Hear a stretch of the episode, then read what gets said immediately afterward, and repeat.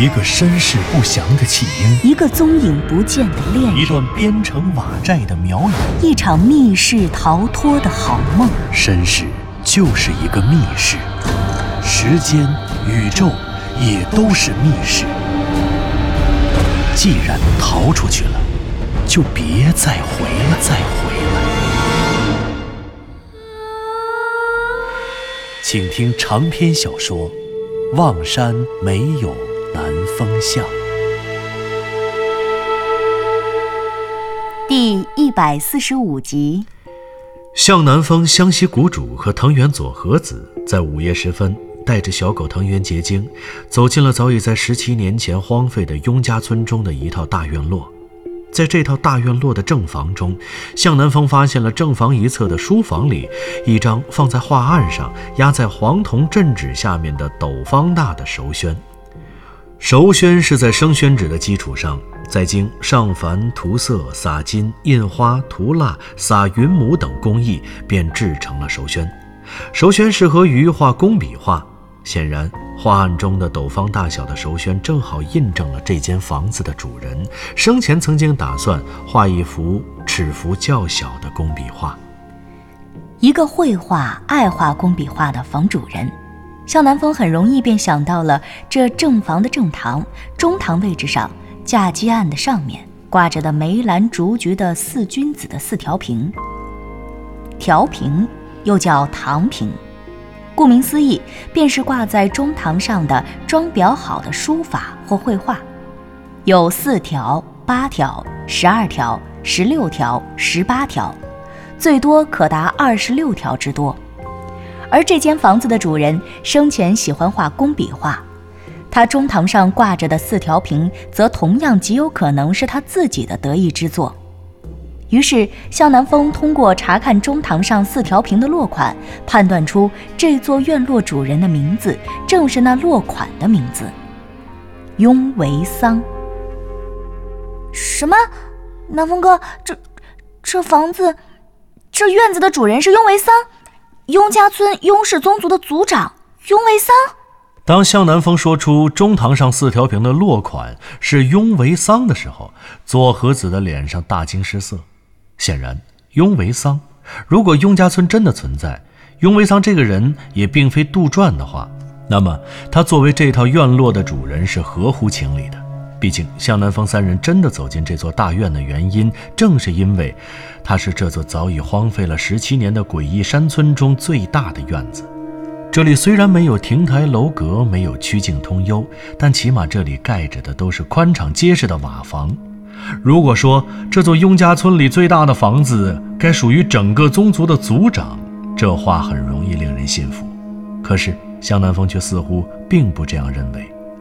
他看着左和子，又看了看这落满灰尘、挂满了蛛网的房子，摇了摇头。雍维桑，这里的主人真是我们认识的那个雍维桑吗？也不一定吧。啊，你为什么这么说啊，南风哥？什么叫不一定啊？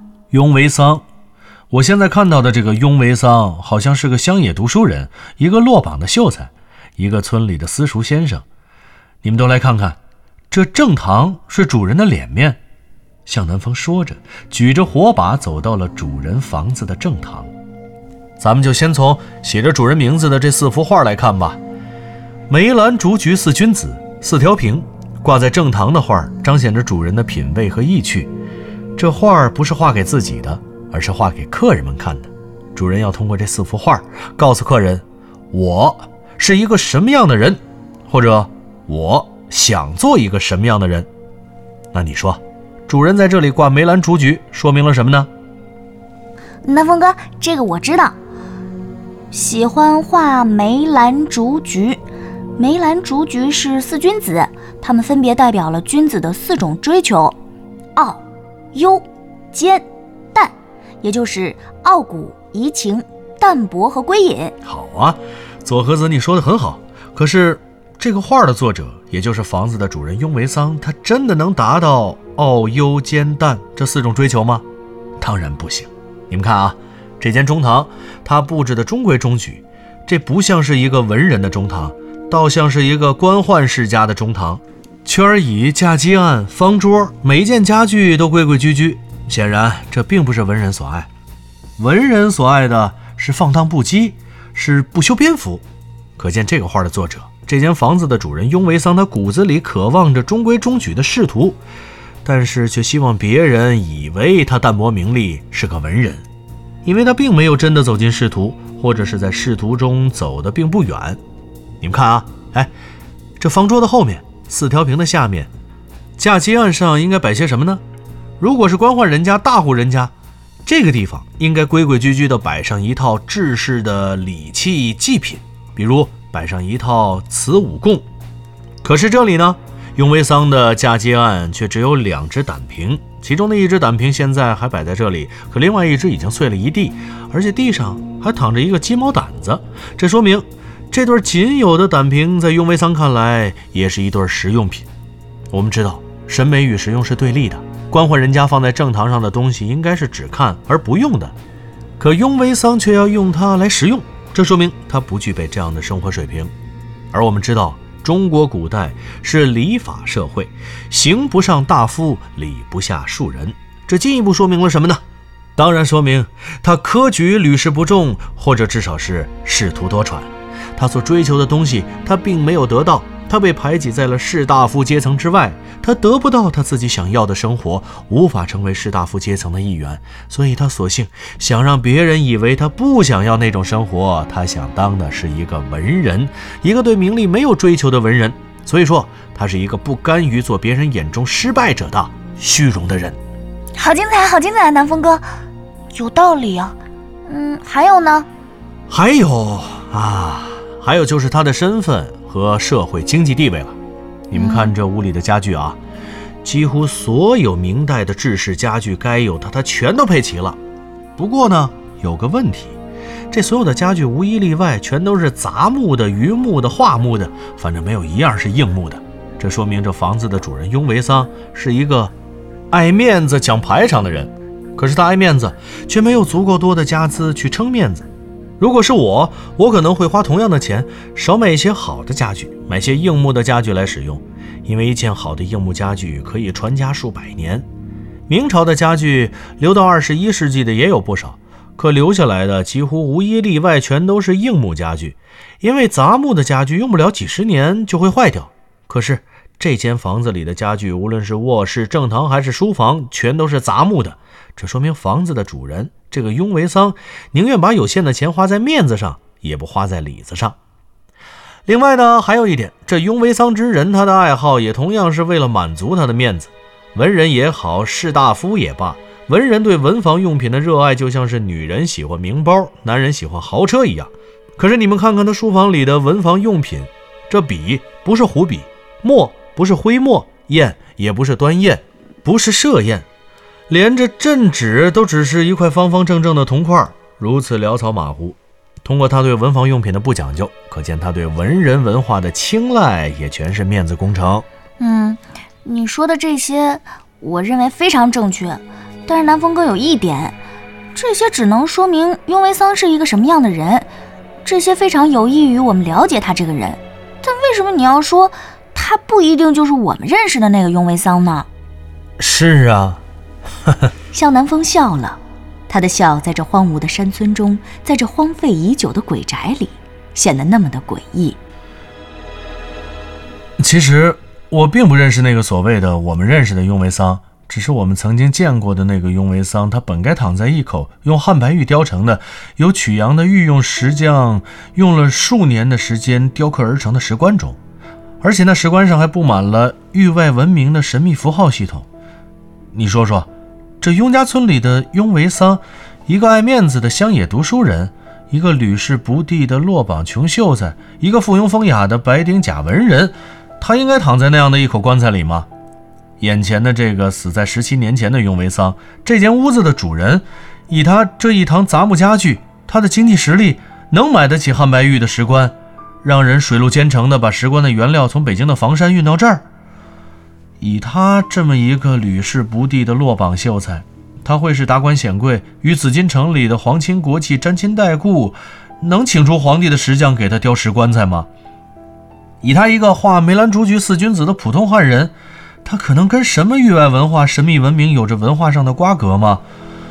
哎呀，如果都不行，如果都没有，向南风的话没有继续说下去，他只是看见左和子原本生机勃勃的眼睛里，又顿时没有了生机。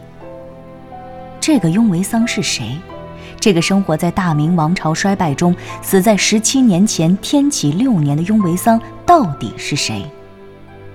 他和他的族人与村庄究竟与那座守南山北面的地下驼宫有什么关系？他们和他们的死又与苗国与九九神犬和朔月有什么关系？向南风、左和子互相对视着，也沉默着。这些问题困扰着他们，也指引着他们，因为每一个疑问都像是一道题，解开了谜题，得到的便是真相，或者另一个疑问。算了，左和子，再去别的地方看看吧。这些问题啊，日后慢慢都会解开的。哎，对了，湘西谷主呢？师兄啊，嗯，他得知这院落是族长雍维桑的。就很兴奋的去其他房间查看了，我就想这会儿他应该。喂，南风，左和子，过来，看看我发现了什么。左和子还没说完，向南风便听到了另外一间房里传来了湘西谷主的喊声，那喊声来自院落的西厢房。向南风拉着左和子，顺着湘西谷主的话音走进了西厢房。他们看见，此时此刻，湘西谷主正用他那只自由的左手拿着一个木质的盖子，然后用鼻子指着一口巨大的黑色的陶制水缸给他们看。那水缸里放着的当然不能是水，因为要是水的话，顶多两三个月也就全都蒸发掉了。哎，湘西谷主，这水缸里盛放的好像是，是大半缸深度没变的什么粉吧？什么粉啊？左和子现在酷似也没有洁癖了，他跟向南风一人抓了一把，使劲的用手揉搓。这好像是面吧，师兄？啊，是没变的面粉吗？对，我想也应该是面粉，是小麦粉。后院有个石碾盘，估计就是在那儿碾的。哎呀，反正别管怎么说，这不是水缸，而是个面缸。面缸。向南风和左和子将没变的面粉扔回了面缸里。原来这西厢房是一间厨房，面缸和旁边的米缸被放在了一起。米缸里的米剩下的很少，只有缸底的半瓢深。十七年的光阴也让这些米粒儿都长满了黑色的霉斑。显然，这些食物都已经没变了，没法吃了。这间厨房的另一边是一个土灶。土灶上放着一口铁锅，铁锅里有大概半个碗大小的黑色东西，看起来像是放置多年的食物。向南风三人走出了西厢房，来到了院子里。这院落的中央是一口井，井口还放着打水的木桶。木桶大概是被日晒雨淋的时间太久了。崩木桶的铁箍已经腐蚀锈断，竖着绑死的木板按照木纹自然生长的朝向被晒得爆开，木桶的一半已经散落在了井边的地上，而另外一边和木桶底还粘连在一起，坚强地保持着站立的姿势。靠近院门的一侧有一条小路，顺着小路来到一间奇怪的草棚，草棚里是三具死去的动物的白骨。死去的动物应该是猪，它们被困死在了草棚的围栏里面。或许这些猪该是在人死后被活活饿死的。向南风走在最前面，他举着火把在院子里来回踱步，然后看着坐在台阶上的湘西谷主和藤原佐和子。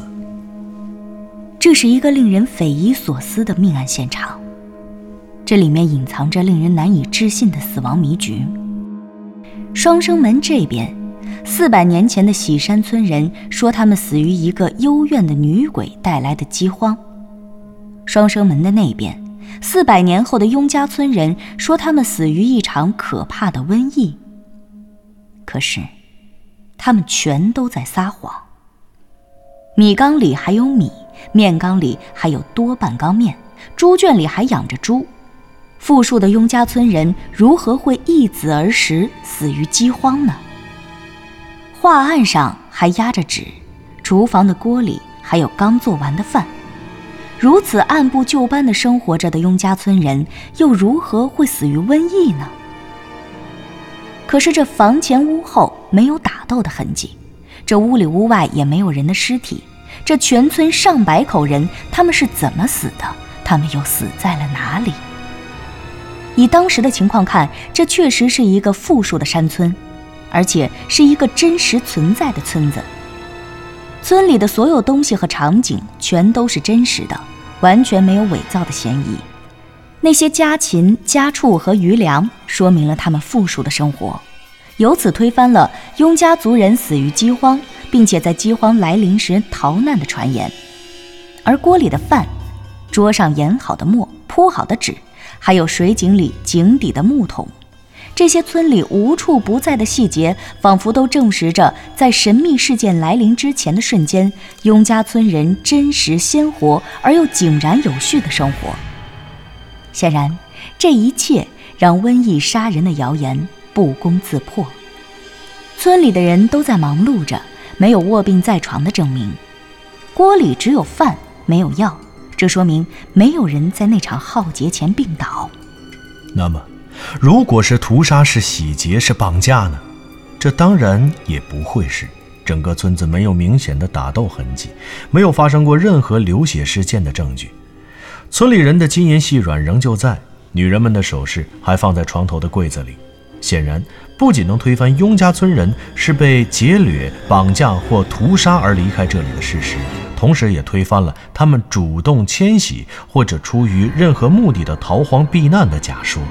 因为除了人，家中的一切全都被留了下来。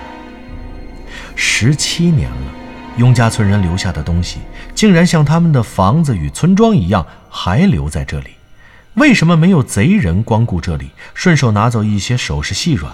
为什么没有人移居这里，住进他们留下的瓦房，耕种他们不要了的肥沃的土地？对于远在守南山之外的大山外的人，或许没有人知道这里的秘密，也没有人知道有这样一座村庄的存在，这本无可厚非。然而喜山村的人，守南山周围其他山村里的人呢？他们的生活、他们的房舍和土地、他们的家资和生活，全都不如这块风水宝地中的雍家族人。既然雍家族人早在十七年前便都消失了，为什么这些人不搬到这里，继承雍家人的房子、田产，继承雍家人富庶的生活呢？他们在害怕些什么？这里究竟发生了什么？天启六年八月初四，雍家村发生了一起可怕的神秘事件。而且我猜想，事情应该是发生在当天的早晨某时，也就是早晨五点到七点，天蒙蒙亮，太阳快要升起来的时候。当时的情况，或许应该是这样的：这是天启六年八月初四。一个普通的不能再普通的清晨，雍家村的一个普通村民拿着铁锹从家里出来，准备去地里种地。日子马上就要到二十四节气中的白露了，所以最近的天气开始渐渐转凉。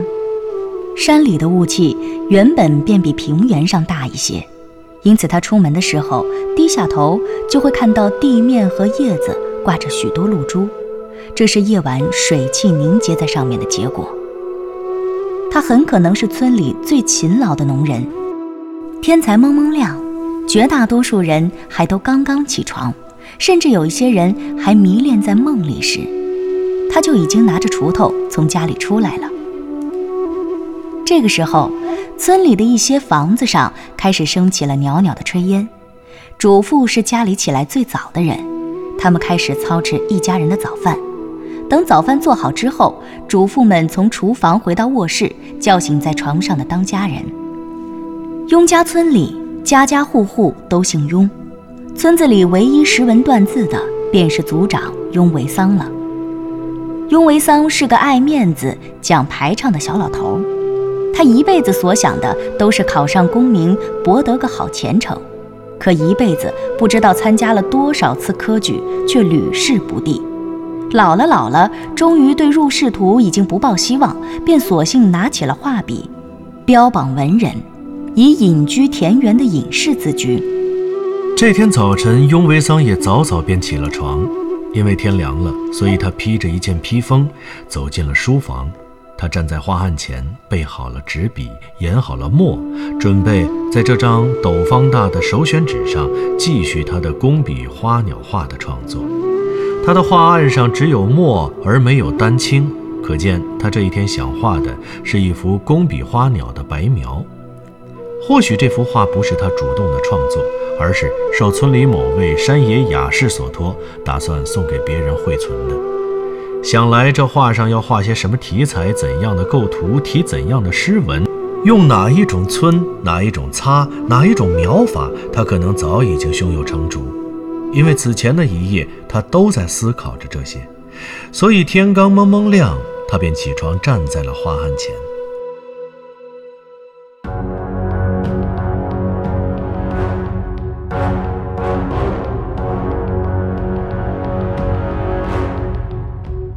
某时三刻，北京紫禁城里的太阳已经从东华门的红墙上升起来了。这宣告着大明王朝的历史又翻开了崭新的一页。天启六年八月初四，这一天已经到来了。可是数千里之外，西阳县的守南山雍家村里，这里的天虽然已经悄悄地亮了起来，可初升的太阳却还被东边的大山挡着。亮的天，暗的地，天地的世界在这里依旧分明。村里的懒汉还裹着被子躺在炕上，很多荒废的草屋中，炕下的草鞋、布鞋还都躺在床头的地上。村里的公鸡开始嗷嗷嗷地引吭高歌。天与地，太阳与黑夜，勤勉与懒惰的战争胜负即将明朗。而那个全村最勤奋的农人，扛着铁锹，哼着山歌，也终于从家门口走到了这里。这里，这里，这是他人生的宿命和终点，也是这座平凡山村的宿命的终点。